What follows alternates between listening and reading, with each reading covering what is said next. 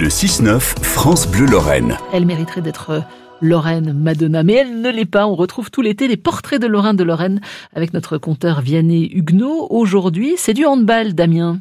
Bonjour Vianney Huguenot. Bonjour Damien. Elle est née à Yaoundé, débarquée en Seine-Saint-Denis à l'âge de 3 ans, puis à Metz à 18 ans en 2001.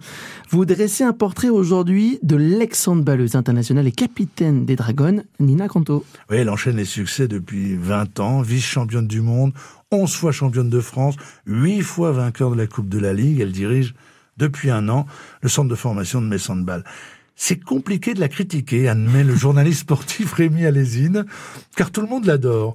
Alors c'est vrai que la tâche euh, est ardue, car Nina Canto a de quoi faire effectivement rêver et même adorer son personnage. Elle sait, de surcroît, prendre de vitesse la critique et ne minote pas en courant derrière les commentaires. Hein. C'est elle qui donne le là.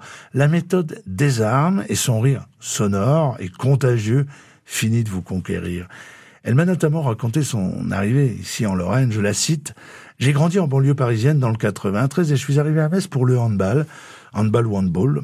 Euh, J'avais reçu une proposition de l'entraîneur de l'époque pour intégrer Metz Handball, club le plus titré de France.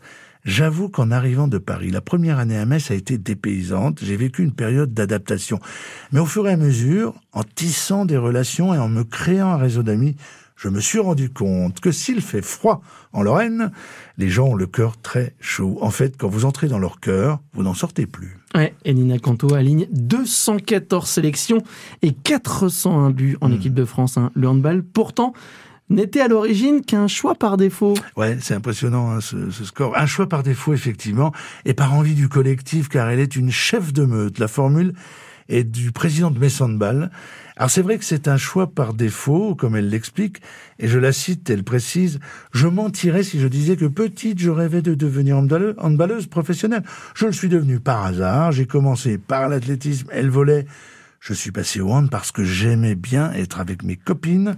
On partait le week-end, on pique-niquait, c'était très convivial. En athlétisme, j'étais très performante, j'ai fait des stages en équipe de France, mais le fait de gagner seul ne correspondait pas à ma personnalité. J'ai besoin de partager les choses. C'est aussi le côté africain. On a toujours besoin d'être en groupe. Fin de citation. Alors Nina Canto cultive les valeurs du groupe et célèbre les couleurs. Un duo passionnel semblable au jour de son mariage à Metz avec Lionel Catoni quand les percussions rythmaient la sortie de l'hôtel de ville et les costards à l'italienne se mêlaient aux atours éclatants du Cameroun. Le portrait d'Ina Canto, vous